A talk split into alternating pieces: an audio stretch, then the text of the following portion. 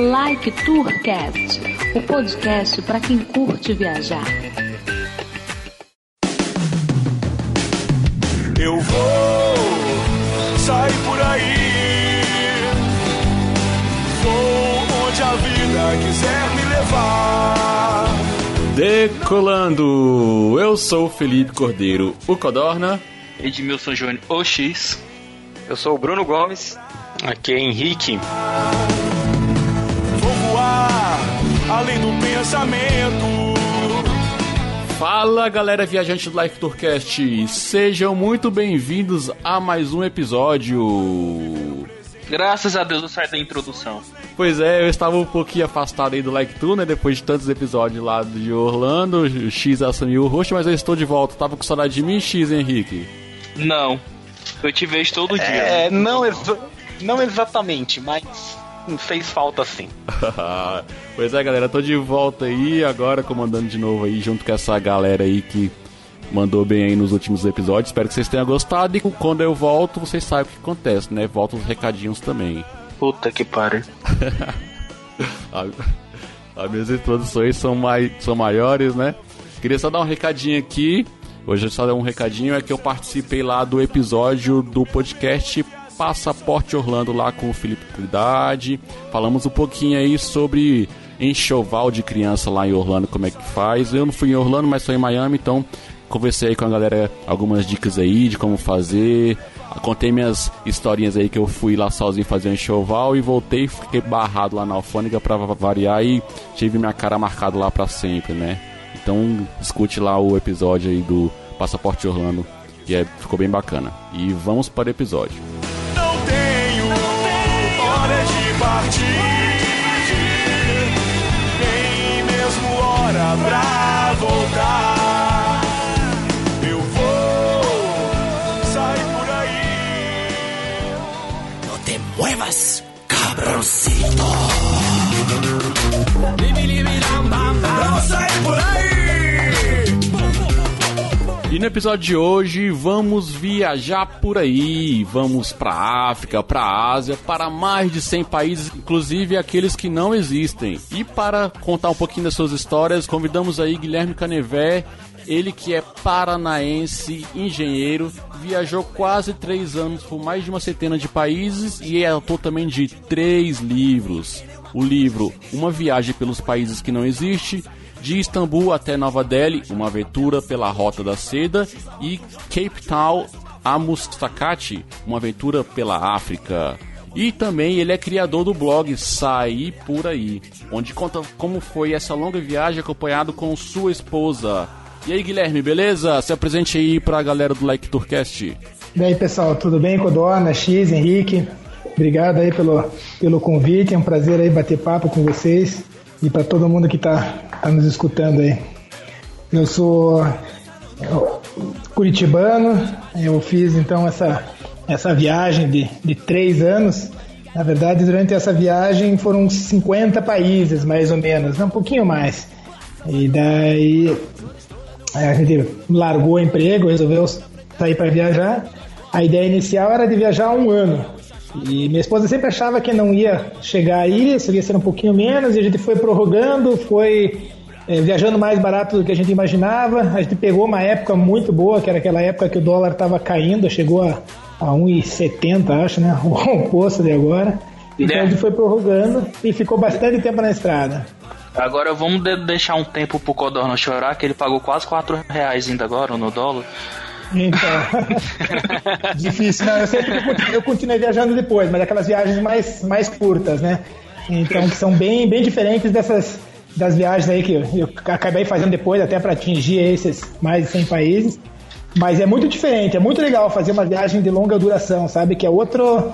É, é outro estilo de viagem, sabe? Mesmo eu já tendo viajado dessa maneira, é muito difícil quando você vai fazer uma viagem curta você ter esse desprendimento, essa, esse, a falta de planejamento que você pode ter quando você está numa viagem longa, sabe? É muito bom você não ter o. É, ir contra o tempo, sabe? Você ter tempo para fazer as coisas, deixar um pouco a viagem te levar, sabe? Entendi. Mas no caso você é engenheiro e sua esposa psicóloga, né? Isso. Você trabalhava. Nós dois Sim. trabalhávamos no, mundo corporativo, né? Carteira assina- assinada, horáriozinho de entrar e sair. Sair nem tinha horário, na verdade, né? Então, trabalhava bastante. A gente tava num, num ritmo assim bem. A gente tava. Não dá pra reclamar, sabe? Até eu, acho que um pouco mais do que ela, tava até numa posição boa.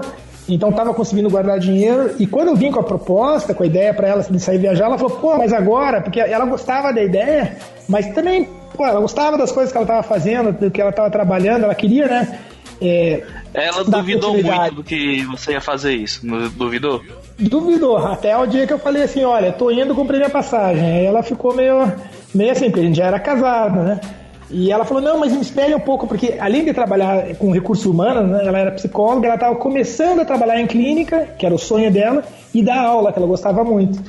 E quando eu vim falando assim, não, eu tô indo viajar, ela ficou meio desesperada, mas como assim? Espera aí. E eu falei, não, tô indo, tô indo, porque eu já tinha tentado uns anos antes sair para viajar, e surgiram umas possibilidades novas, eh, propostas boas, e eu acabei cedendo né, ao dia a dia e, e aceitei né, um, um emprego novo que era bom.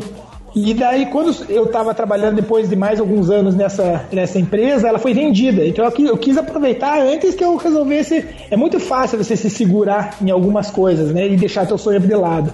Então eu resolvi, não, eu vou viajar, e tanto é que eu fui antes dela, fui quase três meses antes e, e taquei. Falei, não, tô indo. E daí ela, não, espera. Eu falei, não, não dá pra esperar. E fui embora. Ela ficou meio assim, até hoje tem que escutar, né? Sabe como é relacionamento, né? Mas tudo bem.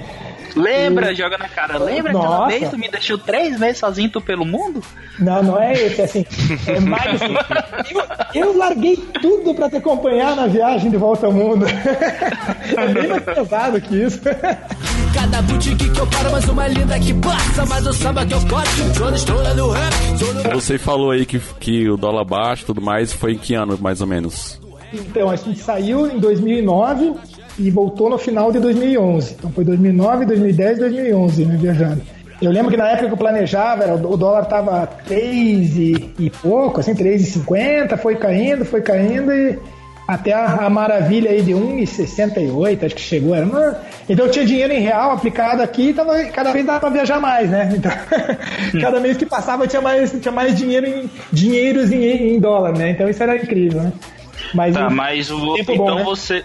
Então você se manteve com, com as suas economias essa, essa viagem toda. Não chegou a trabalhar durante a viagem. Não, não cheguei a trabalhar, tá? Fazia. é, Eu acho assim, foi uma, uma questão nossa, tá? Hoje é, conheço, né? Tem vários, tem o Wordpackers, o Wordaway, Workaway, tem várias pessoas que hoje estão né, trabalhando em hostel e tem vários tipos de trabalhos que dá para fazer para se manter fora. Eu, eu tinha uma questão é, que eu gosto muito dessa parte cultural, muito de conhecer os lugares a fundo. E eu acho, ao contrário, já morei em outros países, mas assim, quando você começa a, a morar num lugar, você passa a ter uma relação com o lugar que é boa porque você conhece o ambiente, mas eu acho que é um pouco unilateral, porque você passa a ter um lugar nesse país, sabe? Então você começa a ter uma relação social, uma relação de- das amizades que eu acho que você acaba tendo é, uma visão unilateral desse país. E quando você tá solto, tipo, viajando, pô, é uma coisa assim, ano passado eu fui no. Eu fui pra Argélia, por exemplo. Eu cheguei a ficar hospedado com um cara que vendia kebab na rua, espetinho, e em- na casa de médico. Então tem uma coisa social, de estilos e tudo que você rompe. Você consegue transitar em diversos tipos de pessoas, de níveis sociais, de ideias. Então acho que você acaba aproveitando de uma maneira um pouco melhor. Então eu gostava dessa liberdade de não estar trabalhando, sabe? Eu acho que eu, eu, na, na época eu voltaria antes para casa do que trabalhar, mas porque era o estilo de viagem que eu me programei, sabe? Então eu preferia, eu, como eu tinha um bom trabalho aqui, eu preferia ganhar bem aqui, gastar, ficar mais tempo trabalhando, né? E do que sair e ficar talvez trabalhando em algum- lugar. Eu queria estar livre quando estivesse trabalhando. Então por isso talvez que eu tenha demorado, sei lá, é, 10 anos para juntar e viajado 3 anos. Né? Então eu poderia ter juntado durante menos tempo, alguma coisa assim, né? Então foi um, um estilo de viagem que eu, que eu preferi mesmo. Você começou a planejar até essa ideia a partir de qu- quanto tempo? Você ficou Na planejando isso? na verdade é o seguinte, eu sou o famoso pão duro, né? Então, eu economizava por economizar. Não era nem pensar, nem, nem sabia que ia viajar, mas já estava economizando.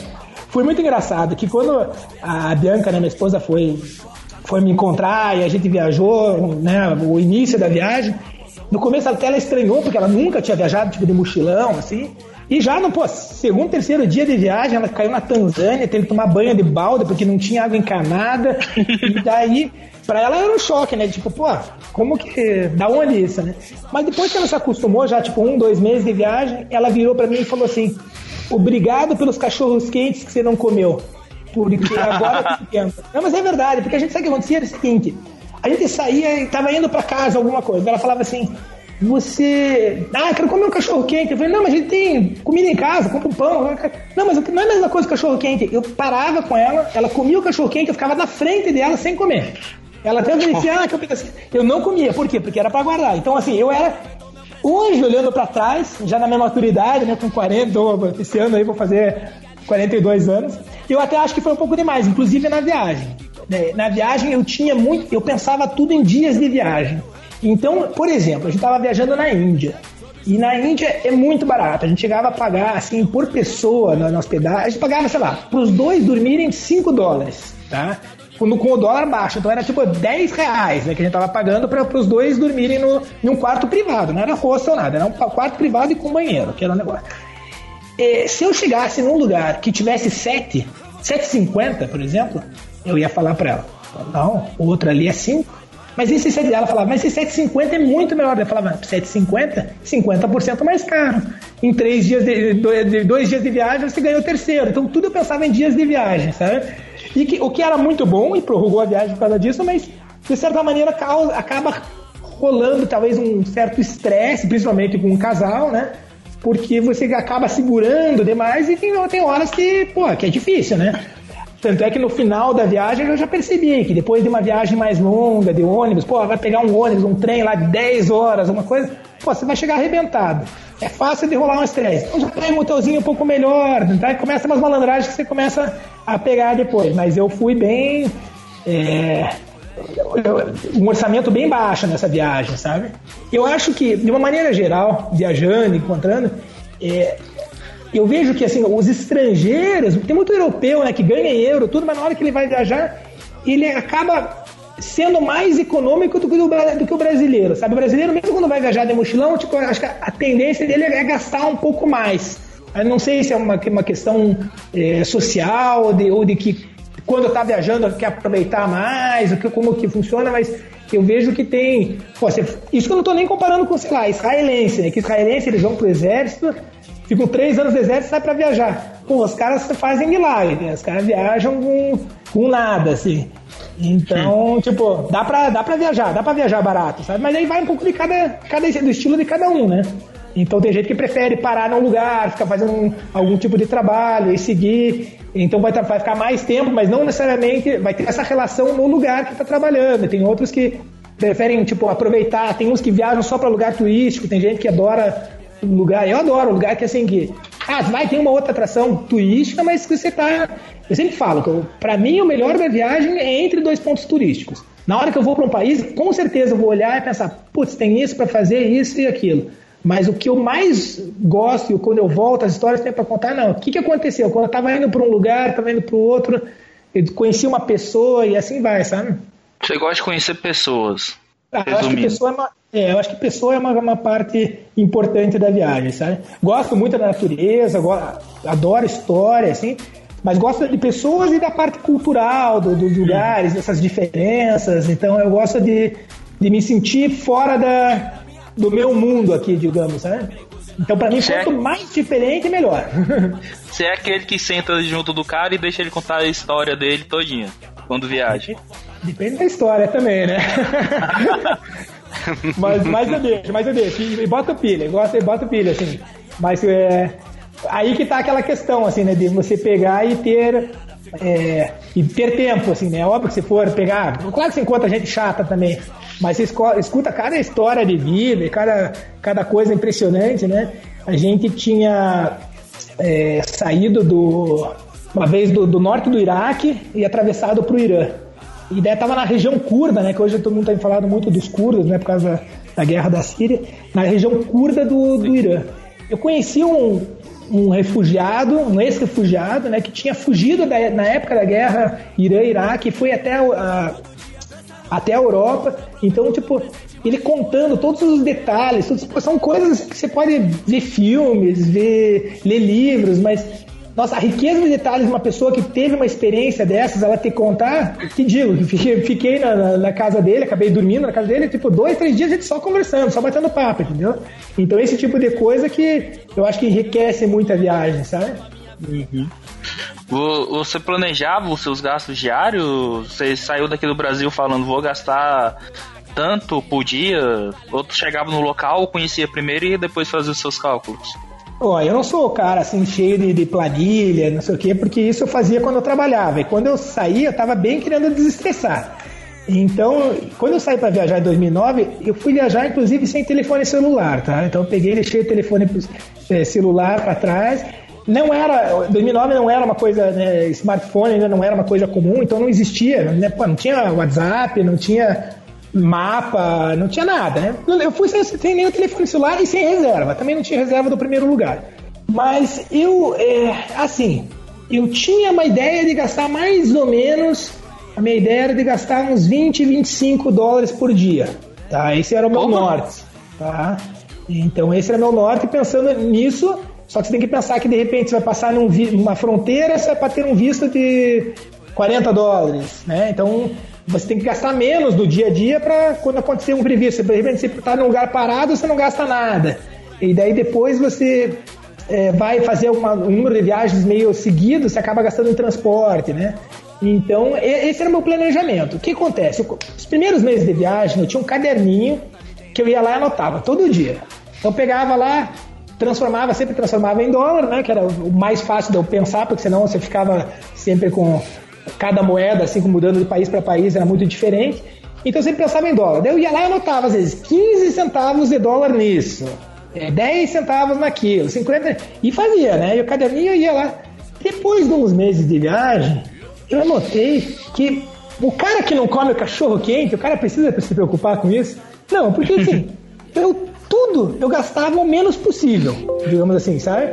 Então, o meu estilo de viagem era assim, o menos possível dentro de algumas coisas. Por exemplo, quando eu estava viajando sozinho, eu acampei muito, tá? Então eu cheguei a ficar lá dois meses e pouco sem dormir numa cama, tava sempre acampando e tudo, tava de uma forma bem solta. Aí depois chegou minha esposa, eu tinha, eu tinha um acordo com ela que era o seguinte, que era quarto com banheiro.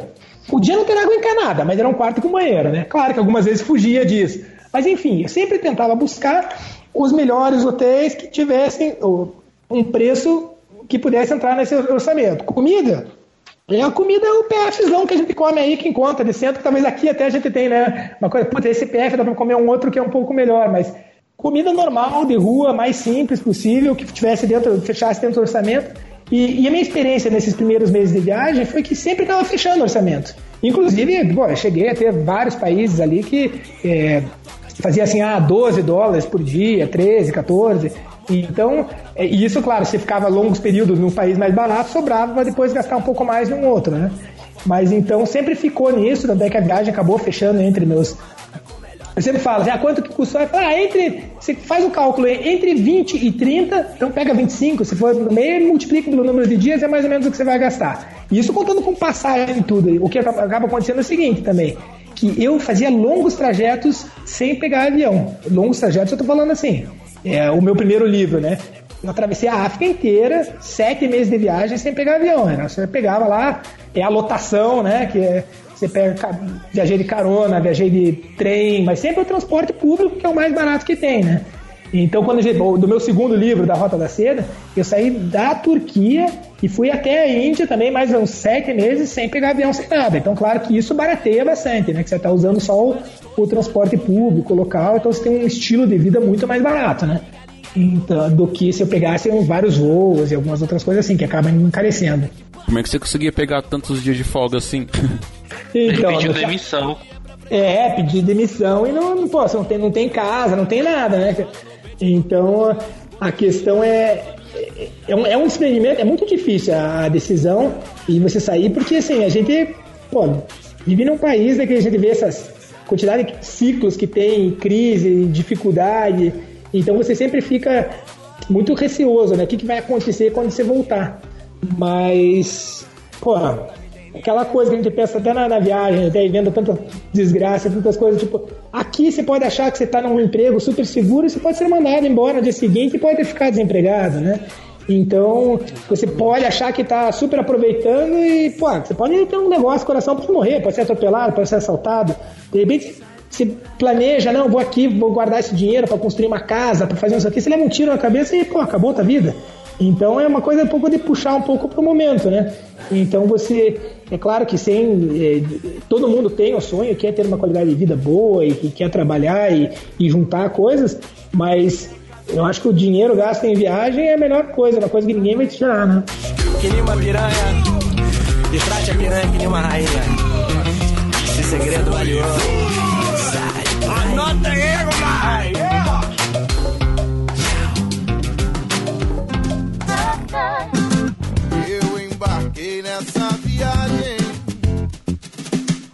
É, essa viagem você decidiu fazer África, Ásia, né? Sim. E não são lugares assim que geram. Assim, o pessoal até procura ir para África do Sul, Marrocos, Egito, lugares que têm uma visibilidade turística, digamos assim, né? Mas você decidiu ir para a África e atravessar o continente, para a Ásia, enfim. O que, que te atraía nesses lugares, o continente africano, na Ásia, que fez você começar por lá e continuar a África dentro, digamos assim? Então, é um- são diversos fatores, tá? Eu, o meu avô é geólogo, era geólogo, né? Faleceu faz dois anos agora, vai fazer. E ele fez muitas expedições, na época ligado à universidade, né? Ele sempre lecionou e foi muito ligado à pesquisa no continente africano, tá? E na época até que a África era colônia, né? Então até eram, os países ainda eram relacionados ainda com muitos... eh, com os países da, da Europa, eles eram colônias e, e ele fez essas viagens, então até a década de 60, assim, e ele me contava de pequeno, assim, cara, ele assim, com os reis da, na Nigéria e, e contava as coisas incríveis, assim, do interior da, da Argélia, como que era, e eu ficava fascinado, era a história que eu escutava para sabe, de, de pequeno, assim, mas muito pequeno, eu nem lembro quando que, como ele começou a contar essas histórias, eu ficava fascinado, então não era uma coisa assim que fosse muito distante para mim, tipo, meu avô tinha ido para lá, né, e eu escutava as histórias, então já começou a criar um, um interesse assim muito grande, sabe, e mas então, aí tem um, um link assim de- da, da família, né? Mas em, em 2004 eu fui fazer uma viagem porque para mim era a viagem mais exótica que, que eu tinha feito, né? Que eu fui para Tailândia e para o Camboja. E já estava trabalhando na, na empre- numa uma empresa assim, depois de formado e tudo. E, mas conseguiam tirar um mês de, de férias, era um acordo, eu morava numa cidade interior, então é, longe de, de Curitiba, três horas de, de Curitiba, e eu falava, não, que- vou morar aí, vou trabalhar, mas quero um mês de férias corridas, e consegui. Aí quando eu fui pra lá, era, era um lugar assim, foi super exótico, super diferente, mas eu encontrei várias pessoas que estavam, tipo, europeus e australianos, tudo que estavam dando a volta ao mundo. E eu comecei a ver é, que essas pessoas conseguiam viajar durante longos períodos, né? E, e gastando pouco. E eu acabava gastando assim mais por ser uma viagem um pouco mais curta. E nesses lugares que eu comecei a ver essas pessoas e vindo, e, e apesar de ser um lugar diferente, que já tem muito estrangeiro, eu comecei a ver o quê? Que começava. No ano seguinte, eu fui, eu fui pro Tibete e pra Índia. Pô, eu cheguei no Tibete lá, tipo, os monges sentados com celular, assim, sabe? Só faltava ter a maquininha de, de cartão de crédito do lado. Então eu comecei a ver essa globalização também acontecendo, o turismo aumentando, e tem aumentado, que eu acho que é bom quando ele não é predatório, né? Mas eu pensei, tipo, a minha ideia de quando sair para viajar é assim, eu quero tentar ver um mundo não globalizado, sabe?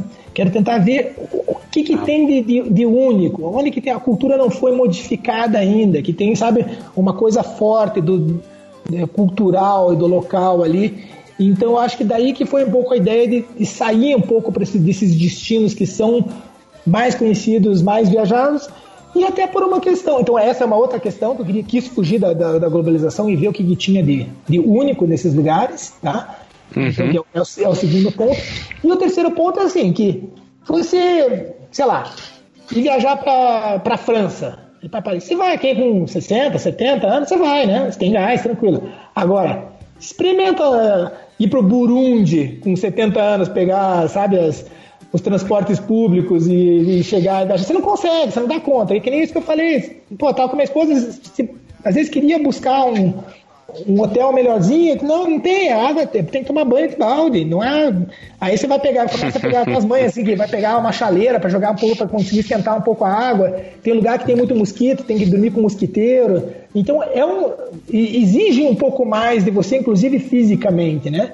Aí psicologicamente também, eu acho. Assim, acho que você, sabe, quando tá mais novo, acho que você encara, essa, você tá mais resistente a isso, talvez.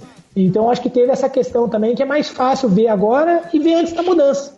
E eu acho que foi excelente, eu acho que está tendo cada vez mais né, essa velocidade de, de informações e, e, o mundo mudando muito também. Então eu fico feliz de, de ver assim que deu para aproveitar lugares.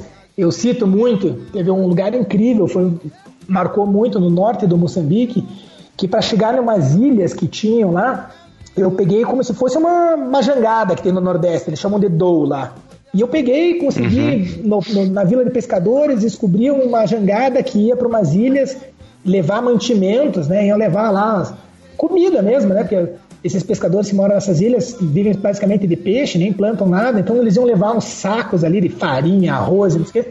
Fui junto nessa jangada, viajando a noite inteira, passei por essas comunidades, lugares completamente isolados. A capital que chamam da capital das ilhas, né? Que era Ibo, não tinha energia elétrica, uhum. tinha duas pousadas que estavam lá funcionando com, com gerador, né? Eu na época campei e tudo. E hoje eu fiquei sabendo que chegou a eletricidade, que já tem um árabe lá que comprou uma ilha para fazer um resort e tudo, sabe?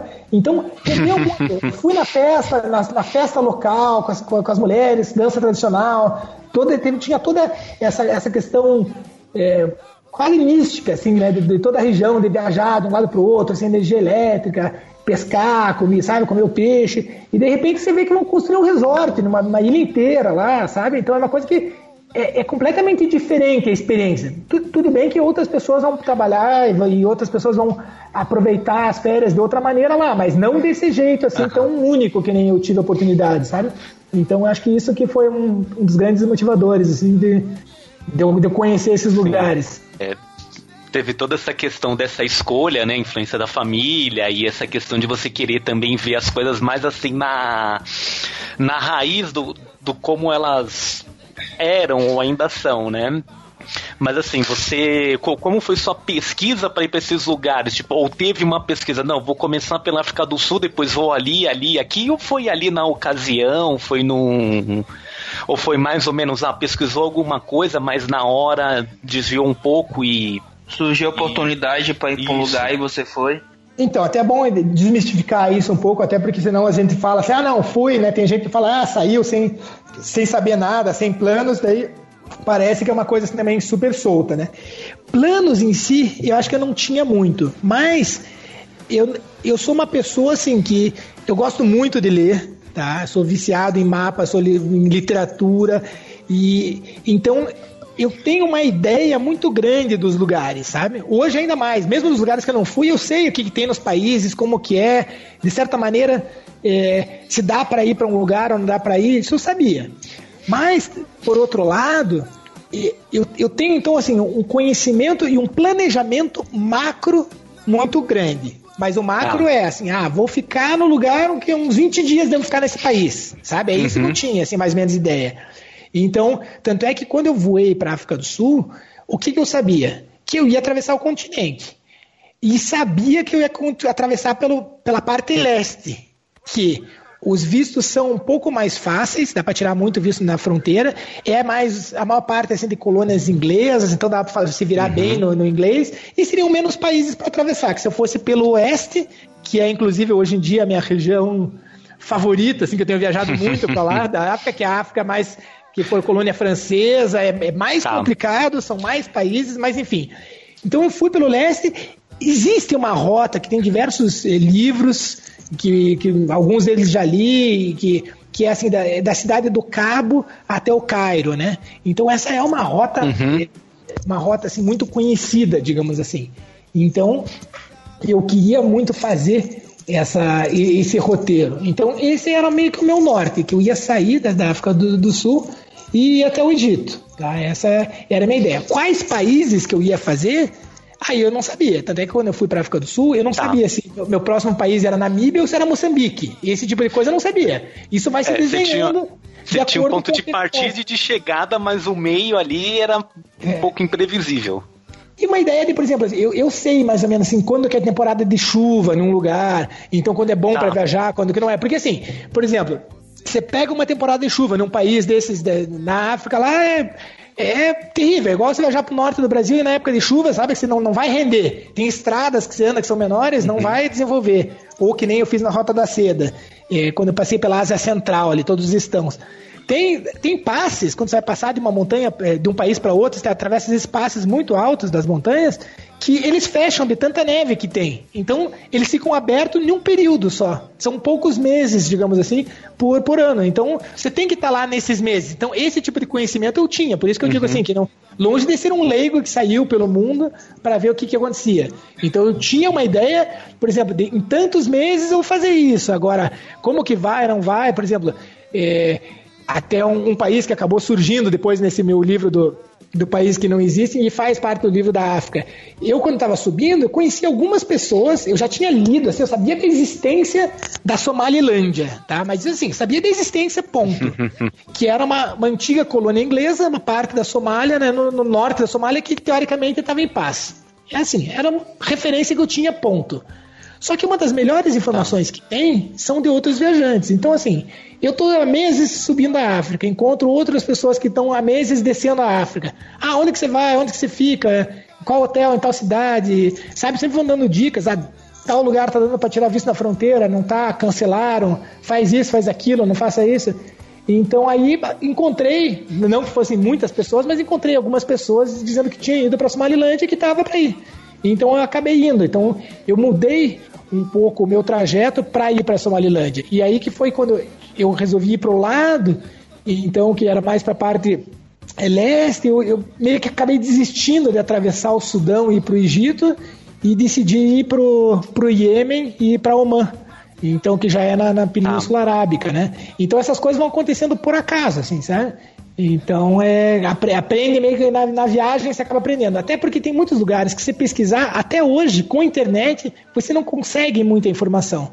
Eu fui, uhum. uns 4, 5 anos atrás, eu fui pro, pro oeste da África e um dos países foi é o Níger, não a Nigéria, o Níger, que é bem, bem no meio ali, embaixo da Argélia, uhum. do lado do Chad, né? E eu procurava na internet, em sites especializados, lugar que tem viajantes, todo mundo falava que dava para ir para Niamey, que é a capital, e, e para baixo ali tem um lugar, tem umas, umas girafas selvagens que vivem soltas, que é muito legal, inclusive que você anda no meio das girafas, não é nem parque nacional, você simplesmente vai e elas assim. E, mas eu queria muito ir para uma cidade histórica, de uma rota comercial que tinha muito forte, que se chamava Agadez. E eu não conseguia achar essa informação. Então eu fui viajar para lá, isso não era nem na volta ao mundo, foi depois, uma viagem de um mês que eu fiz. É, eu fui até lá para descobrir se dava ou não para ir em Niamey, porque é uma região meio sensível ali, toda essa parte ali do ao redor do Saara tem tido né, alguns ataques terroristas, tá, tem uma, uma região assim meio volátil, digamos assim. Então tem que ah. para saber se dá para ir ou não dá para ir, muitas vezes você tem que ir perguntar mais no local mesmo, porque às vezes pela internet você não consegue esse tipo de informação. Então você tinha um planejamento, mas esse planejamento podia mudar a qualquer momento. Podia. Então eu, eu gostava muito, por exemplo, eu fiz muito couchsurfing, né? Gosto daquele plataforma, então da, pela internet que você consegue um lugar para ficar. Uma das coisas que uhum. me prejudicava muito é assim, que por mais que você possa pedir um lugar para ficar, para quem não conhece, né? É um site que você, você solicita, você se cadastra e, e você te oferece hospedagem gratuita. Então você não consegue, às vezes, até pode um ou outro responder de última hora, mas às vezes eu pegava, pedia para dois, três dias depois, aceitava, conversava com o cara, pô, mas no dia seguinte eu não queria ir para lá, eu queria ir para outro lugar, eu conhecia alguém no meio do caminho, então eu tinha muito isso, assim, de, de, de que gosta de um lugar resolve ficar um dia mais, então isso acaba até atrapalhando um pouco no planejamento. Então acabava mudando bastante, assim, fica um dia mais, fica um dia menos, vai para cá, vai para direita, vai para esquerda. Então era bom esse, essa viagem longa de poder ter uma flexibilidade. Eu até, a, a minha esposa até reclamava que ela queria ter ficado mais tempo no lugar. Não significa que essa flexibilidade fizesse com que a gente ficasse assim, ah não, adorei esse lugar, vou morar aqui e ficasse muito tempo. Não, a gente tá sempre se movimentando, ia para um lugar, ia para outro, sabe? Eu gosto muito de lugares pequenos, mas então isso fazia que ia para cidade grande, mas até chegar na cidade grande ia parando em diversos lugares menores que talvez alguém só passasse e ficasse algumas horas, eu às vezes parava, acontecia algum tipo de, de interação ou alguma coisa curiosa, acabava dormindo lá para depois seguir viagem e assim ia. Eu embarquei nessa viagem tanta onda que eu nem sei. Barraca, fogueira, grama molhada e. E esses países pequenos aí que você tá falando, geralmente devia ser bem pobres, né, tudo mais. Como é que era a estrutura geralmente aí de hospedagem, transporte e alimentação desses lugares aí menores? Olha, tem de uma maneira geral, como a gente tipo Europa, digamos assim, que a gente foi que era para ter uma estrutura melhor, a gente foi tipo só para o sul da Europa, para antiga Iugoslávia, tipo assim, né? Agora nos outros países, claro, teve muitos países que até tem é, lugares um pouco mais estruturados para ficar, mas que não cabiam no meu orçamento, né? Então, eu acabei ficando em lugares realmente bem simples e comia lugares simples, mas vou te falar, assim, que de, uma maneira geral, assim, limpinho, sabe? O simples, mas limpinho e ou não tão limpinho. Casa de família, praticamente, assim, o lugar. Ah, ficava, é, ficava em casa de família, mas tinha muito hotel que é tipo, putz, é um hotelzinho que, sei lá, ó, é difícil comparar, cara. Aí, tipo assim, é um hotelzinho que é o um hotel na frente da rodoviária, digamos assim. Então, às vezes tem assim, um hotelzinho que é o, onde vai parar o representante comercial, digamos assim. É óbvio que se for no interiorzão, lá, uma cidade pequena, não é, né? Daí um, aí é a única pousada, o único hotelzinho que tem. O que eu tinha, às vezes é claro que. Isso eu tô falando a, meu, o, a minha opinião, né? Se vocês estivessem conversando com a minha esposa, ela já ia reclamar bem mais, por exemplo, de, de limpeza, né? Mas. Mulher tinha... é assim mesmo. É, normal, né? Faz parte. E daí. Pô, a gente tinha... tá gravando no dia, no dia Internacional da Mulher falando mal. Não, tô falando, por isso que eu tô, eu, eu tô justamente falando dessa diferença, né? E como. Vamos lá, no Dia Internacional da Mulher, eu, vou dar, eu tinha que proporcionar para ela condições né, que ela se sentisse bem. Então eu peguei, eu levava que eu levava, eu levava um lençol debaixo dentro de uma sacolinha de plástico que era para emergência.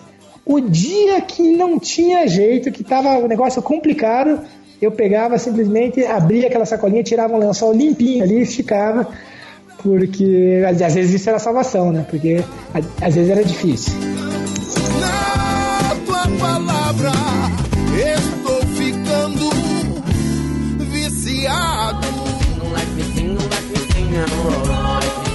me sing,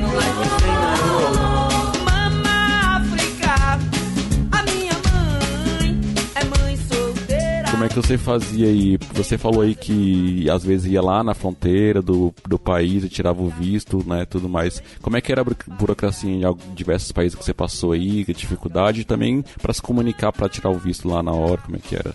Hoje em dia, com, com a internet, está mais fácil de saber. Tinha muitas coisas que eu acabava tendo que descobrir na hora mesmo, né? Chegando para ver se, se dava para tirar. E algumas vezes eu tive que visitar a embaixada é, para solicitar, mas assim, é meio burocrático, né? Vai lá, preenche o papel, espera uns dias. E sempre funciona também a conversa. Sempre. Até a Bianca falava para mim, né, minha esposa, que nunca me via tão simpático quando eu tava na frente de um oficial, né? Você tem que. Não adianta você fazer pose ali e falar meio bravo, né? O negócio você tem que pedir por favor, dar sorriso e conversar, e assim e funciona. Tanto é que eu já teve lugares que falar, não, visto demora uma semana. E eu ia lá, pedia, por favor, porque amanhã sai o trem, tudo o cara arranjar o visto pro dia seguinte. É, teve lugares que. Eu lembro que no Laos eu queria tirar, estava na Tailândia, eu queria tirar o visto pro Laos. Era uma semana. É, não, eu ia pro Laos, não era, eu ia tirar o visto pra Índia, eu ia pro Laos. Era uma semana, eram cinco dias úteis. Aí você deixa o passaporte e fica viajando com uma, uma cópia do passaporte e fui para alguns lugares interessantes, espera esse tempo passar, né?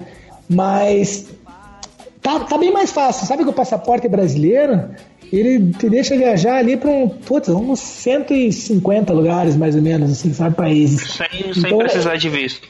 É, sem precisar de visto. Fora esses que você consegue tirar na, na, fronteira. Então é bastante lugar que você consegue ir, né? Claro que eu também, nessas minhas escolhas, acabei indo para vários que não, que não dava, né? Então, uns dá para tirar na fronteira, uns você tem que ir na embaixada, mas assim, às vezes você vai tentar tirar num, sei lá, na embaixada no Brasil. Então, no Brasil às vezes não é tão difícil, porque é o lugar que você mora, mas eles pedem muitos documentos, passagem de volta. Você vai no país que é do lado, os caras vão lá, às vezes te dão o visto no dia, uma coisa muito mais simples, estão muito mais acostumados, sabe? Porque é o país do lado deles, não é uma coisa assim do outro mundo. Então isso acontece. Agora, do, desses países do meu segundo livro, da, da Rota da Seda, né, que são os da Ásia Central, que são os antigos países da, da, da União Soviética ali, esses países ali, tem alguns que estão mais tranquilos, mas são complicados, porque além do visto, você precisa de uma carta convite. Então você precisa de, alguém te indicando para você ir para lá.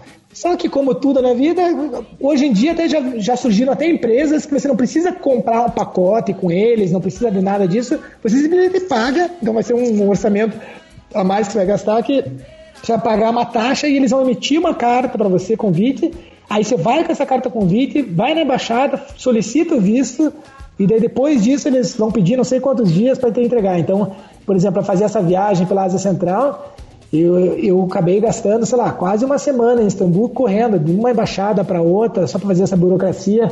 Essa parte foi, foi complicada, foi, foi difícil e custosa também. É.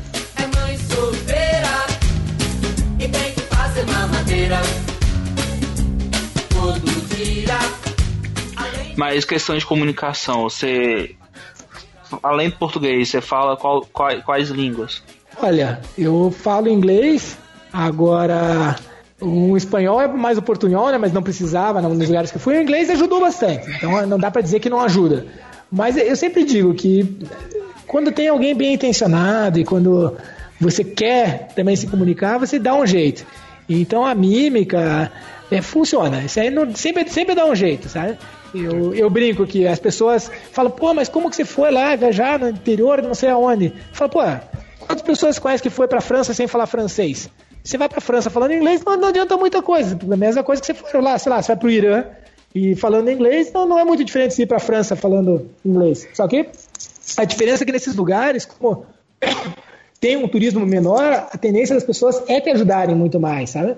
Então acho que teve muito disso na viagem, foi muito ajudado, as pessoas sempre estavam é, querendo ver o que, que você precisava. Então tem, tem lugares assim que você que levam para os lugares. Você tá, vai pedir uma informação, a pessoa não quer só te dar informação, ela quer te ajudar a fazer o que chegar no lugar que você quer, vai pegar o telefone, ligar para uma pessoa. É, vai, vai ligar para uma pessoa que fala inglês, sabe? Então funciona. No final das contas funciona, é super divertido. Então isso não é, um, não é uma grande barreira, não. Conseguiu aprender algum dialeto lá? Olha, nos lugares que eu sempre tentava, é, aprender as palavrinhas mágicas, né? Então essa, isso entra, acho que para qualquer país. Então assim, falar o bom dia, por favor, obrigado, né? Desculpa, licença, esse tipo de coisa você tem que aprender, tudo. Só que tem lugares que você aprende e depois esquece, né? A maior parte deles. Então, quando tem alguma região que acaba falando um pouco mais, você, ou você fica mais tempo, assim, um mês um país, tudo você acaba aprendendo um pouco mais. Então, por exemplo, no leste da África tem uma língua que é o Kiswahili. Então até você consegue viajar por vários países falando essa língua, além de eles falarem inglês, eles te recebem de uma outra maneira. Então chegava lá, já sabia cumprimentar. Até hoje, vou, vou contar lá, Modion, Billy, Tato, né? Sabe você contar, sei, é, Begani, é, Punguza, sempre falar, perguntar quanto custa, falo para pechinchar. Então, assim, dá para se virar, mas tudo falando, né? A, a língua quebrada, digamos assim, né? Então, Turquia, vários lugares assim, se aprende a falar, tipo, o necessário para você se virar. O ônibus, hotel. É... Então, tem que contar até 10, esse tipo de coisa, assim, você tem que, tem que se virar um pouquinho. Mas é até divertido de, de aprender, de treinar. Porque às vezes você pega essas viagens, elas são longas, então é uma boa forma de se interagir, né? E a vantagem do transporte nesses lugares que você não está pegando um, um, ônibus, que é aquele ônibus com uma telinha individual, etc, etc. É interação, né? Então você vai sentar do lado da pessoa, já vai conversar, já vai ver o que está acontecendo. Então isso que acaba nessas horas você até usa para treinar, para aprender e assim vai. Então, assim, pelo que você falou, a receptividade, a receptividade lá do pessoal é bem, bem bacana com relação a isso, né, com, a, com o turista. Ah, sim, não, isso é, a gente acho que é uma, é uma das grandes vantagens assim, de, de viajar para lugares que não estão acostumados com, com o turismo, né? Porque você, quando você tem muito turista que vai, você é só mais um. Então eu vejo, por exemplo, em vários países, assim, vou te, vou te citar lá, por exemplo, tá, que eu estava falando da Tanzânia. É, Aham. Tem uma região que é onde tem os safaris, tá? Que é Arusha. Então, você vai pra lá, os caras vão te olhar como se fosse um caixa eletrônico ambulante. Vão chegar e vão, vão falar, vão falar com você. Cara, o país é, é pobre, o cara tá vendo uma, uma, uma oportunidade de ele ganhar um dinheirinho, sabe? Você tem, às vezes, sei lá, famílias que vivem com, sei lá, 30 dólares por mês, 50 dólares por mês. Pô, qualquer nego- negociação que ele faça com você, se ele ganhar uns trocadinhos a mais, é, muda muito no orçamento, né? Dele. Então dá pra entender, mas é aquela coisa que pro turista vai, pô, é chato que o cara vai lá encher o saco, digamos assim, né? Do ponto de vista do turista. Se vai para outros lugares do país, o que, que vai acontecer? O cara vai te convidar para ir na casa dele, o cara vai dar comida para você, o cara vai te receber. Então, tem um pouco disso que assim que é até que ponto te vem como um turista e até que ponto te vem como um deles. Então essa é uma das grandes vantagens. Você pegar lá, você pega um caminhão pau de arara lá com sei lá quantas pessoas atrás balançando, não sei o quê. A hora que quebra esse caminhão, pode ter certeza que os caras vão abrir lá, vão dividir comida com você, sabe? Vão conversar, vão te tratar super bem, vão te convidar para ir para casa dele, porque você é um deles, você está participando disso junto. E até interessante que no começo, pô, às vezes passava, comprava lá, se tinha uma, uma fruta, uma bolachinha, pô, tava na mochilinha, tava sempre ele cuidando, não, é meu, né? Você tem aquela coisa meio egoísta. Pô, depois de um tempo você vê que o cara abre a marmita, divide com você, você divide com ele, é uma coisa assim bem mais comunitária, assim, sabe? Então isso é legal, isso é uma coisa que foi transforma, uma transformação ao longo da viagem, que no começo você tem aquilo, não, isso é meu, quantas horas vai ser essa viagem, e se não tiver nada para comer, eu tenho que me garantir. E isso é comple- completamente o oposto do que acontece na, na- nas comunidades locais lá, né? Então, do mesmo jeito que tem lugares que podem não te receber tão bem para você ser turista, no sentido não receber bem aqui assim, te veem como uma oportunidade, na maior parte dos lugares vai ter um monte de gente te ajudando e te recebendo super bem. E não é 5 para 1, não, é 10 para 1, 15 para 1 mais, até 100, 100 para 1. Tem muito mais gente querendo te ajudar do que querendo te prejudicar. Assim, impressionante. Essa é uma das grandes coisas, assim, de grandes aprendizados assim, da viagem, assim, que a gente sempre tem muito medo, né? O medo nos segura muito, mas porque a notícia ruim ela, ela corre muito mais rápido, né? Então, na, mas na, na verdade, assim, a- o mundo é feito de pessoas boas, né? Você tem que dar uma, uma chance para isso também. Então, no começo a gente tá com a guarda sempre muito alta, depois a gente vai baixando, vai vendo como que funcionam as coisas e, e vai, vai vendo que, que vale a pena, sabe? Aham. Mama tem calo nos pés, mama precisa de paz, mama não quer brincar mais. Você chegou aí naqueles países pobres mesmo da África que tu a gente vê daquele até aquelas centris, crianças com fome, essas coisas, chegou ou tu não chegou a passar? Olha, passei, mas assim. Não, eu vi, claro que já vi cenas super difíceis e tudo, mas é. É um pouco assim, é difícil estereotipar assim como se fosse um, um todo, sabe? Vou te dar um exemplo da Etiópia, né? A Etiópia, não sei a idade de vocês, né? Mas enfim, todo mundo sabe, pelo menos que seja do, de- de- de escola, né? Que teve uma grande seca, né? Nos anos 80, teve a mobilização até de, de artistas, que era por causa que as pessoas estavam morrendo de fome e tudo. Assim, não sei se é o melhor exemplo, mas vamos lá, né? Nos anos 80 teve até aquele conjunto de cantores, o SA Isso, for não, Africa, o The então- World. É, é, Então, é aí que eu né? queria chegar. porque Então, eu falei que não sabia, porque eu Mais ou menos essa, exatamente o que 84 mais ou menos. Exatamente. Mas então o que acontece? Teve, agora nos últimos anos, uma seca fortíssima no chifre da África, que é essa mesma região, que pega também a Somália, a Etiópia. Isso a gente está falando de 3, 4 anos atrás. Só que, por exemplo, então entrando na, na, na parte de história, né? Na época, tinha um problema muito grande, que até hoje não foi resolvido, que era entre Eritreia e Etiópia. Que eram do- Antes a Eritreia fazia parte da Etiópia. Então existe toda uma questão política também que acontecia, que não deixavam os suprimentos chegarem lá, mas enfim. Para não fugir muito do assunto, aquela região paupérrima que você via crianças morrendo super des- desnutridas. Acontece, e a Etiópia ainda é um país muito pobre. Porém, você olha Addis Abeba, que é a capital, você vê muitos prédios sendo construídos. Os chineses construíram uma linha de trem da Etiópia para o Djibouti fantástica, assim, que fizeram o Brasil em 20 anos ter uma linha de trem dessas, assim, sabe? E ele tem o, o crescimento do PIB deles hoje é de, sei lá, quanto, 6, 7%.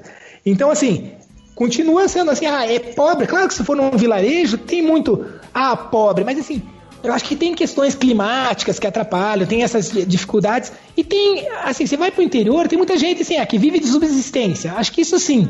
Mas assim, daí também jogar para pobreza, às vezes é o, é o, conceito de pobreza muitas vezes também é difícil da gente definir, né? Então, é, eu vi muitas situações difíceis, vi coisas muito complicadas, mas vi pessoas assim, muitas vezes também lidando isso com isso de maneiras, acho que muito positivas, sabe?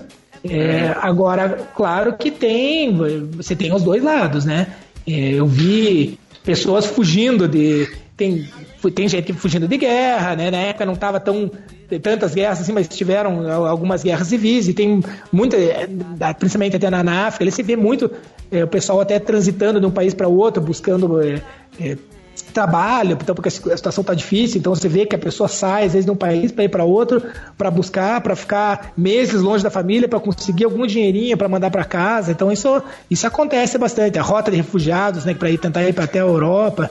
Então isso acontece, isso é difícil, muito difícil de ver, de presenciar, mas são, são aí entra naquela parte que eu te falei, né, de, de, de histórias de vida e coisas que, nossa, no, é, voltando ao que eu tinha comentado do Níger, em Niamey, eu acabei, a, é, a hospedagem era muito cara na capital, né, porque é um país que não tem muita hospedagem disponível, então as que tem para o hotel era caro. Eu acabei dormindo na rotaviária. Eles têm as salas que, que é para o pessoal lá. E tinha muitas pessoas que estavam fazendo essa rota da, dos refugiados até tentar a sorte na Europa. Então, eu dormi, acabei dormindo duas noites lá, uma na ida e outra na, na volta.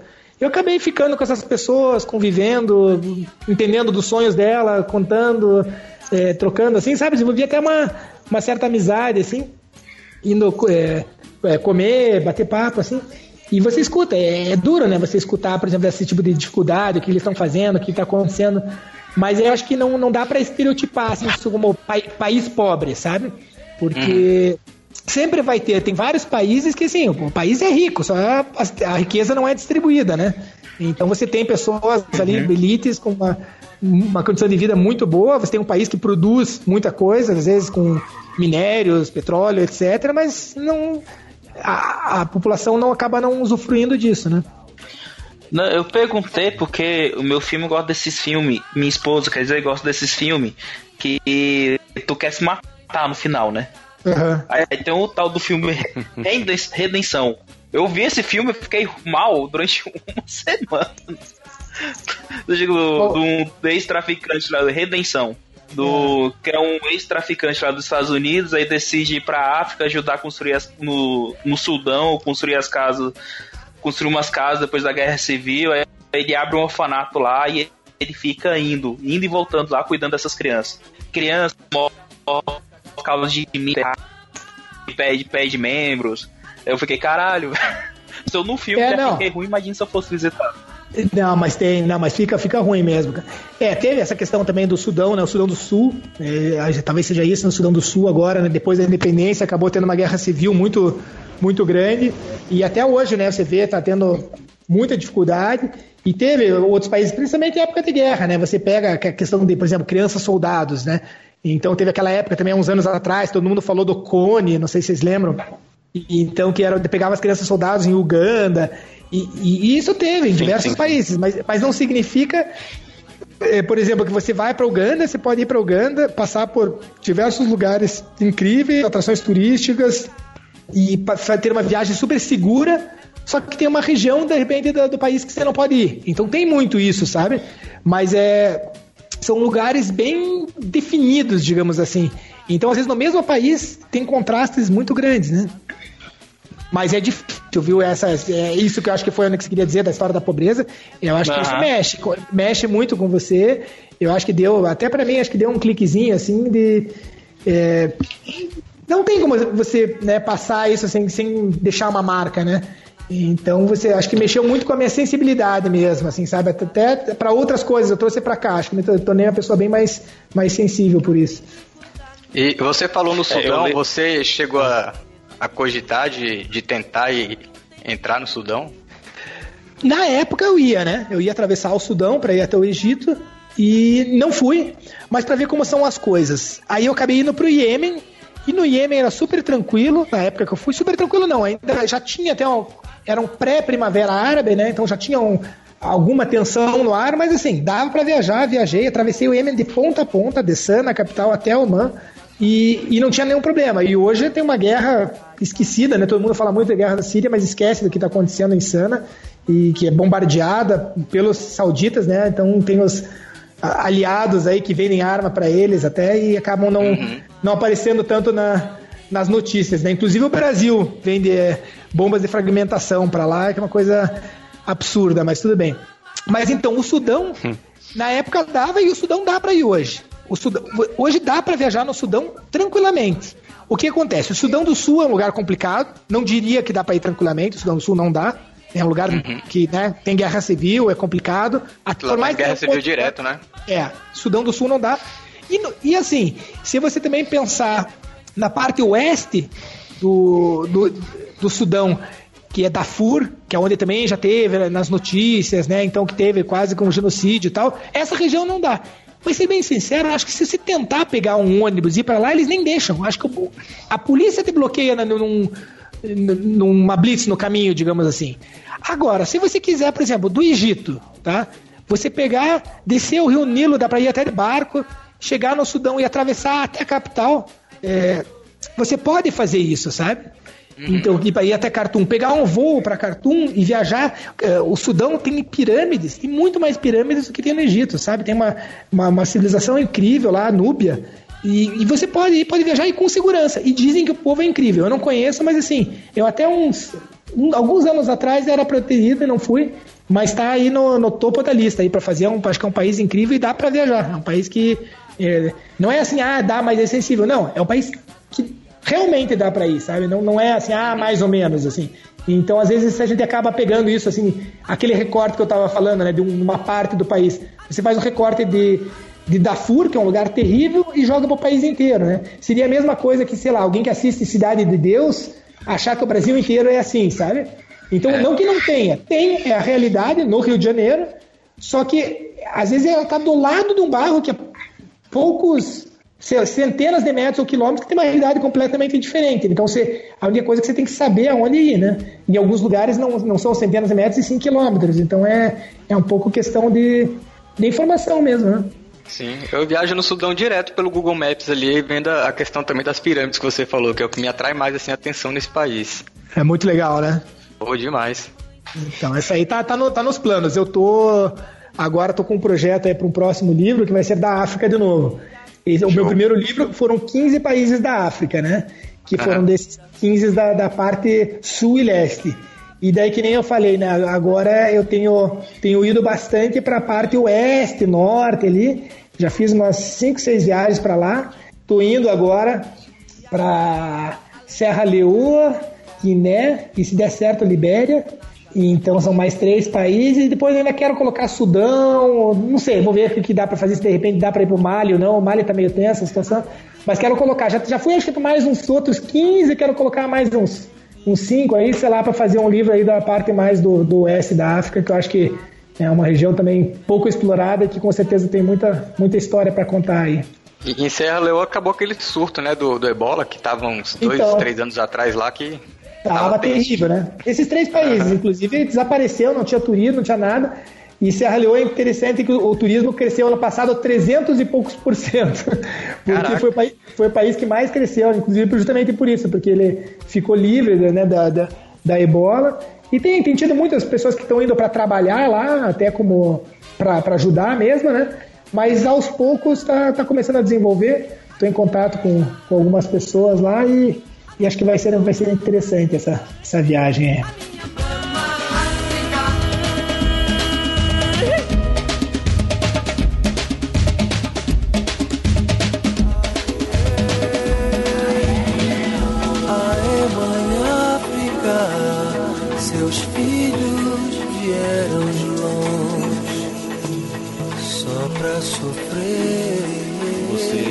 Fez essa viagem, já planejando fazer um blog ou surgiu no meio? Foi depois que você voltou? Como é que foi? Conta a história como é que surgiu essa ideia do blog.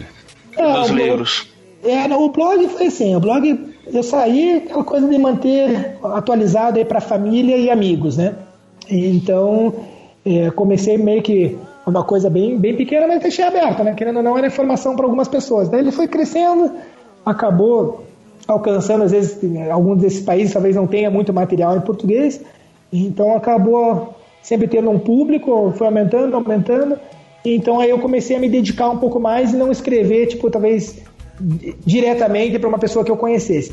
Mas o blog, para mim, é um rascunho, e ele é até hoje, assim, sabe? Tipo, eu até escrevia uma época em caderno, em caderninho, tudo, eu gosto até hoje, mas ele é um rascunho, é uma coisa que eu escrevo, nem releio, sabe? Não é uma coisa assim, grandes pretensões. Tem gente que ganha dinheiro com blog e quer colocar anúncios e tudo. Eu não tenho essa pretensão. Meu blog é um rascunho, tanto é que eu escrevo ali, às vezes nem faço uma revisão, nada.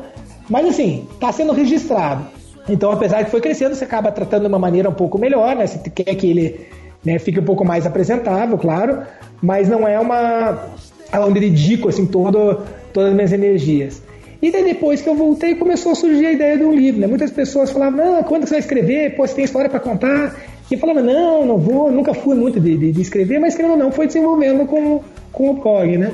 E daí teve um amigo meu que falou assim, poxa, mas você tem, eu acho que quase que é, é um egoísmo teu você não dividir isso. Você, pô, você foi para esses lugares, tem muitas pessoas que não vão, ela não quer, as pessoas não querem ler para pegar dica para ir para esses lugares, elas querem entender como que é lá, elas querem conhecer através dos teus olhos, né? E daí a partir desse, isso ficou um pouco na minha cabeça, eu, eu decidi, demorou um tempinho para eu amadurecer e resolvi escrever. Aí escrevi o primeiro livro né, da, da África e teve um resultado muito bom. Então foi. Até lancei uma segunda edição na época, participei do programa do Jô, teve, foi legal, teve uma mídia bacana em cima do livro. Então é, acabei pensando o que, que eu vou escrever depois. Mas daí entra naquilo assim, um pouco das minhas escolhas de destino. Assim, que poderia ter escrito, sei lá, o Sudeste Asiático, até o Oriente Médio, que eu acho super interessante, Sul da Europa, eu pensei, não, pô, a Rota da Seda pegava Irã, Turcomenistão, né, Uzbequistão, Kirguistão, são lugares que não tem tanto material em português. Então vou aproveitar para dividir mesmo, para compartilhar. E daí foi então que eu decidi escrever a Rota da Seda, eu pulei grandes anos de viagem, na verdade, da volta ao mundo, para lançar esse livro da, da, Rota da Seda. Então era um lugar que eu queria. E, e também né, do país que não existem foi um projeto que foi acontecendo por acaso, que não era uma viagem só, né? Foram diversas viagens que eu juntei, mas que em um momento eu quando eu decidi por esse projeto que nem era para o livro, era mas não que eu quero conhecer esses países que já é uma questão mais de curiosidade minha, tipo histórica, geopolítica, que eu gosto muito também. E daí eu fiz uma viagem para ir para os países que eu não, não tinha ido, né? E alguns que eram um pouco mais próximos. E daí isso foi também acontecendo é, por acaso, surgiu de falar, fazer alguma palestra, é, pessoal de relações internacionais convidava, falava. Lembro que teve um dia do Dia das Nações Unidas. E eu vi que até um dia que teve, assim, sabe, um, começou a ter assim bastante gente perguntando e indo assistir essas palestras. Eu falei, não, então por que não fazer um livro, né? E foi, acho que até o livro que teve uma, uma saída mais rápida, acho que teve um resultado bem bom. Acho que ele ficou um, talvez até já escreva um pouco melhor por ser o terceiro, né? Mas foi um livro que ficou bem, bem bacana. É o único que não está mais disponível nas livrarias, sabe? Os outros ainda tem, mas esse, esse se esgotou já. O, é que os países que não existem, acho que pelo título é o que chama mais atenção também, né? Porque como é que você vai para um lugar que não existe, né? E queria que vocês, que o Guilherme, porque eu já sei, né? Enfim, é, até parece que eu sei. Mas eu queria que o Guilherme explicasse é, por que, que esses países não existem. Os lugares existem, mas por que os países não existem? então vamos lá. É que entra até numa questão até filosófica, assim, né? Que entra assim do que, que é um país, né? Então começa, né? Então que a gente sempre chama, por exemplo, ah, a Inglaterra, né? A Inglaterra não é um país, o Reino Unido é um país, né? Então a gente trata, sei lá, a Escócia e a Inglaterra como sendo dois países. E não é. O Reino Unido é um país. Enfim, esses países que eu listei no, no, no, no livro são países que eles têm um reconhecimento internacional às vezes limitado. Então tem uns que não são reconhecidos por ninguém, por exemplo, a Somalilândia, nenhum outro país, e tem outros que têm um amplo reconhecimento, como Palestina ou Kosovo, né? O Kosovo veio aqui na, nas Olimpíadas do Brasil, ganharam até medalha de ouro e tudo. A União Europeia quase inteira reconhece Kosovo como um país, mas para o Brasil ainda é parte da, da Sérvia. Então aí que entra o, a grande, o grande conflito. para surgir um novo país, tá? É, de acordo lá com a Carta das Nações, né, então você entra no início das Nações Unidas, é, pós Segunda Guerra, então eles dizem que os povos têm o direito de se autodeterminar. Então, a partir do momento que um povo se declara né, um país independente, teoricamente ele poderia fazer isso. Então, parece muito simples, apesar de poder surgir um monte de maluco né, querendo se separar e sem nenhum contexto. Mas também nessa mesma carta, o que acontece? Tipo vocês aí, o do Sul? Vocês ou. eu, quem que é de Osasco aí? Eu, eu, eu vou me mudar para Osasco se acontecer um negócio desse. Eu, eu sempre brinco. O dia que esses loucos do Sul, se, se conseguisse, eu ia transformar a minha casa aqui. Eu moro numa chácara, eu ia transformar numa república, entendeu? Ou ia falar que aqui ia ser um enclave do Brasil. Eu não ia fazer parte do sul do Brasil eu ia fazer um enclave do Brasil no meio do sul do Brasil. Porque se eles podem, eu também posso, né? Isso é uma maluquice que tem, mas enfim, né? É, eu estou falando de, de, coisas sérias onde tem uma questão que, que, possa ser discutida. Tá? O sul do Brasil não é, não é, não é discutível, isso aí é, é coisa de maluco mesmo. Mas existe uma questão na, nas cartas das nações que fala da inviolabilidade do território. Então, o que, que acontece? Você não pode separar parte de um país que o país seja membro das Nações Unidas. Então aí que começa um grande debate é, do direito internacional, assim, de pode ou não pode, como que seria? Que é o caso, por exemplo, da que nem a gente acompanhou, por exemplo, a Catalunha. A Catalunha foi lá e votou, mas foram só os catalões que votaram. E a Catalunha é parte da Espanha. Para poder fazer, teria que ser um plebiscito, talvez, em toda a Espanha, para ver se aceitam ou não aceitam, entendeu? Então é uma questão um pouco. que nem já teve no Quebec, teve, né? Eles tentaram fazer já na, na Escócia, mas tem que ser um. O País Basco também na Espanha, né? O País Basco não foi por plebiscito, né? Foi por bomba, né? Eles ali, o ETA era, era pesado o negócio, até que eles conseguiram é, depois né, o... baixar as armas, né? O ETA é. O ETA. Mas enfim, então tem, tem muitos desses conflitos, mas que tentam fazer na, na força, na guerra civil, né? Só que no final das contas, só pela força não vai ser aceito, né? Se um país conseguir só pela força. Ele tem que ter um apoio político, né? Porque para ser, um, ser um país precisa ter população permanente, território definido, é, capacidade de se governar, é, tem que ter relações com outros países. É muito complicado. Então sempre tem um jogo de interesse. E a grande questão é que, assim, apesar de não ter a Guerra Fria, mas é, sempre vai ter interesse de um lado e de outro. E acaba, por exemplo, no Kosovo, que não é ainda um, um país, apesar de estar bem adiantado, quem que apoia a Sérvia? A Rússia, né? Então a Rússia tem inclusive direito a veto no, na, na, nas Nações Unidas. Então, assim, é muito difícil progredir uma negociação porque tem diversas questões lá dentro. É a, mesma, a própria questão da Palestina. Os Estados Unidos têm direito de veto de muitas questões. Então, apesar de ter lá 130 e poucos países que né, consideram, até a Palestina, na verdade, ela tem até um, um status diferente, porque ela, ela é reconhecida como país pelos países, só que é um Estado observador, né? assim como o Vaticano, ela é um Estado observador. Eles têm outras questões para poder é, fazer ser um Estado membro do, das Nações Unidas, mas ele já é um Estado observador. Mas tem, por exemplo, o Saara Ocidental, que na União Africana tem 54 países que membros da União Africana. É igual na ONU tem 54 países africanos. Mas na União Africana tem o Saara Ocidental e não tem o Marrocos. O Marrocos não faz parte da União Africana porque o Saara Ocidental faz. Então, assim, se tem um Marrocos que luta contra você ser um país independente, é um país muito próximo, aliado de diversos países né, europeus é, é um peso muito forte para que um país consiga se tornar independente, sabe? E assim são todos os outros, né? Nagorno-Karabakh, né? Então você tem de um lado Azerbaijão, do outro Armênia. É, você tem a República da Abcásia, né? Então um lado você tem a Geórgia, outro você tem a Rússia. Então sempre você tem dois, dois lados de, numa disputa geopolítica, né? O Chipre do Norte é uma parte da, do, do, da, do, da ilha do Chipre.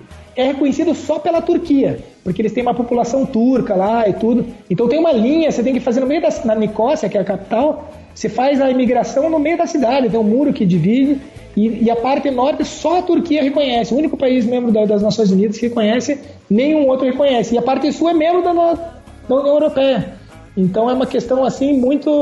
Eu até no livro fiz questão de colocar antes de, de, de cada capítulo é um pouquinho assim a questão da história, quem que apoia, quem que é contra, quando que foi proclamada a independência, né? Para o pessoal também, além da minha experiência, ter uma, uma ideia do que, que se passa nesses lugares. Sabe? Quem é que sabe como será o seu amanhã?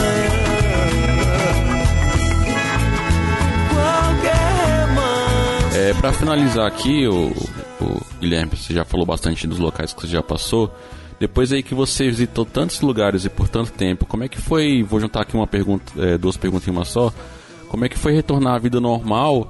E também se você planeja alguma viagem aí, algum lugar que você não foi, ou você quer voltar a conhecer, é, voltar para conhecer melhor lugares que você já foi, diga aí um pouquinho para finalizar aí para os nossos ouvintes. Então, ah, tem muita gente que fala naquela questão assim de que né, viajar é bom, mas que voltar para casa é, é melhor, né, e tudo. E eu vou te falar que eu tive uma dificuldade muito grande, assim, mas assim, é, meses, talvez anos de adaptação, né? Eu até escrevi um epílogo no, no livro da Rota da Seda, que eu falo da, da vida aquário, né? Então que você até eu utilizei uma imagem que eu acho bem forte, assim, que é um, é um aquário com um peixinho dourado na frente, tipo, de um oceano, né? E eu acho que é isso, né? Aquela, aquilo que a gente estava falando no começo, um pouco do bate-papo, que aqui a gente tem uma sensação de segurança muito grande, né? Mas é uma temperatura controlada, é uma coisa que você acha que conhece, você acha que sabe como que funciona, mas isso é ilusório, né? E quando você sai pro, pro mar, né? Quando você sai pro mundo, você tem, tipo, o infinito na tua frente, assim, uma possibilidade, acho que, de aprendizagem, de, de tantas coisas de conhecer e de vivenciar que eh, você não vai conseguir em casa, sabe? Então, para mim, foi uma coisa muito forte, muito marcante a viagem e retornar foi, foi muito difícil, assim, tá sempre no mesmo lugar, eh, voltar, de repente, naquela, nas mesmas ideias, nos mesmos vícios, nas mesmas pessoas, é, conversando dos assuntos que são muito parecidos, sabe? Era, era muito bom, eu gostava muito da mudança e de, de tudo, assim, sabe? Durante a viagem. Então foi, foi muito difícil. Agora, eu tenho conseguido, acho que isso foi uma coisa importante, de quando eu saio, né, nessas viagens que eu consigo fazer agora, que são completamente diferentes, não dá para dizer que é a mesma coisa, mas eu tenho conseguido, acho que fazer uma, uma imersão rápida nelas, então eu tenho conseguido aproveitar, sabe? Bastante. E tenho desenvolvido, claro, minha vida é completamente diferente do que era a minha vida. Eu antes morava no, no centro da cidade, hoje eu moro numa chácara, sabe? Pego estrada de terra para chegar na chácara. Tô com um filho de dois anos, incrível, que acho que deu um, um super sentido aqui na, na minha vida, aqui de ter raízes e tudo, mas eu continuo viciado em, em querer viajar, em, em estar na estrada. Acho que isso faz parte da, da genética mesmo, assim, sabe? Parte de, de, de mim. Eu não consigo separar, assim, essa parte de viagem é, não consigo me imaginar, não.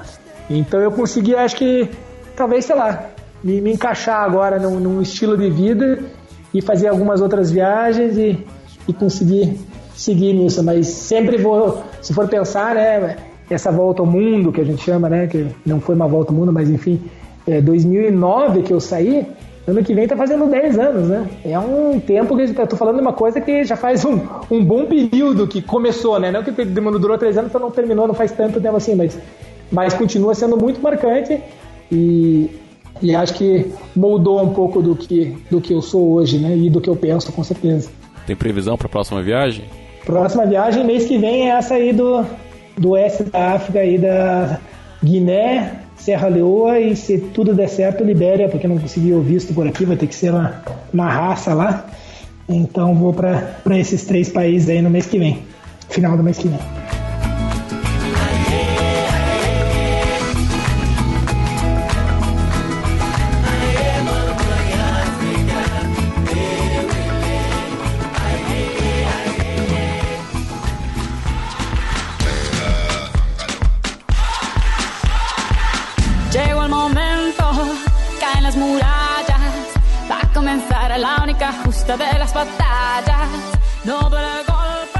É, então é isso aí, galera. Essa aí foi a nossa conversa aí com a viagem aí que onde o Guilherme aí saiu por aí por destinos aí nem tão muito procurados por turistas comuns, né? Mas dá pra ver que pelo que ele falou que dá pra ter experiências diferentes aí. Então para quem gosta fica a dica espero que vocês tenham gostado aí e deixar aqui o espaço aí para Guilherme falar um pouquinho de onde encontrar ele, site, redes sociais, falar um pouquinho até para o pessoal acompanhar ele aí nas próximas viagens. Diga aí, Guilherme, finaliza aí com essas dicas aí para nossos ouvintes. Então, que nem eu comentei, né, o livro dos países que não existem está tá esgotado, mas ainda tem alguns livros da, de Cape Town Muscat, Uma Aventura pela África, e o de Istambul a Nova Delhi, Uma Aventura pela Rota da Seda, nas principais livrarias do, do Brasil.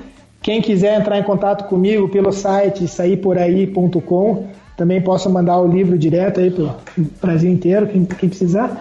Redes sociais eu estou meio, meio afastado, mas é, tem a, a página do, do, do, Facebook, né, também sair por aí. E no, no Instagram, sair por aí é onde eu tenho postado algumas fotos, feito às vezes algumas histórias ali.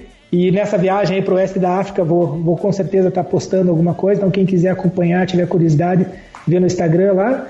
E o Twitter também é uma coisinha ou outra, às vezes sai.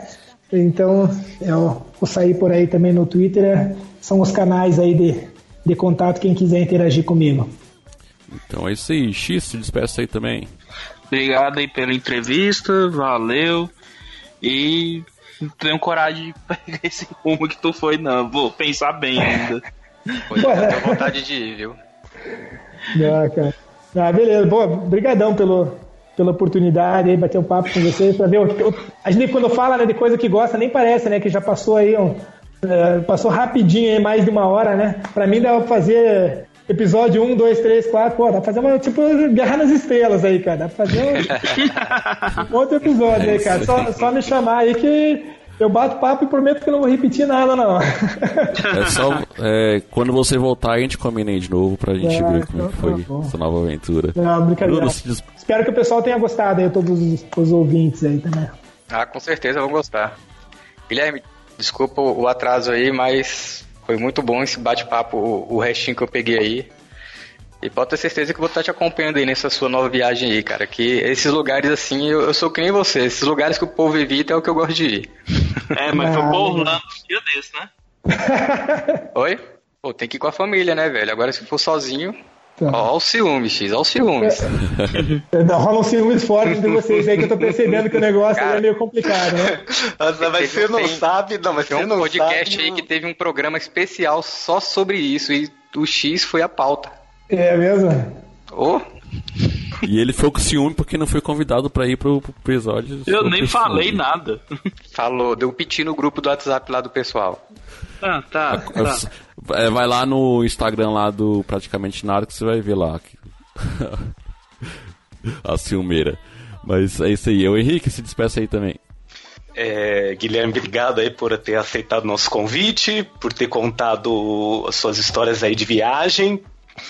E também reforço já um próximo convite, com certeza, quando voltar aí da Serra Leoa, Libéria, Oeste Africana. Até, aliás, a Libéria é um país muito interessante historicamente, né, a formação dele. Mas isso a gente conta aí numa próxima participação sua. Vamos acompanhar aí. E tentar ler os livros, né? Ler, viu? Eu prometo que leio e depois eu vejo o que eu faço. Depois entende. Não, mas obrigado, Guilherme. Foi um prazer falar com você. É. Então é isso aí, galera. Esse foi o nosso episódio. Espero que tenham gostado. Obrigado aí pelo seu download, por nos acompanhar até aqui. Mais de uma hora aí de, de episódio bem construtivo e bem informações legais aí, diferente, que a gente sempre busca trazer aqui pro Like Tu. Então, se você quiser aí interagir conosco, é só seguir a gente nas redes sociais. Like Tu BR no Instagram, Twitter e Facebook. Pode também mandar um e-mail para onde? contato arroba liketour.com.br ou então deixar um recado no post desse episódio. No site liketour.com.br. Então é isso aí, pessoal. Obrigado, valeu. E não, não. Uma semana depois do episódio é pra estar tá onde, Codorna? Hum. Talvez no YouTube. É, Talvez não, no é YouTube. melhor deixar quieto, vai. Vou ter que arrumar outro irresponsável para isso. então é isso aí, valeu e fui. Valeu.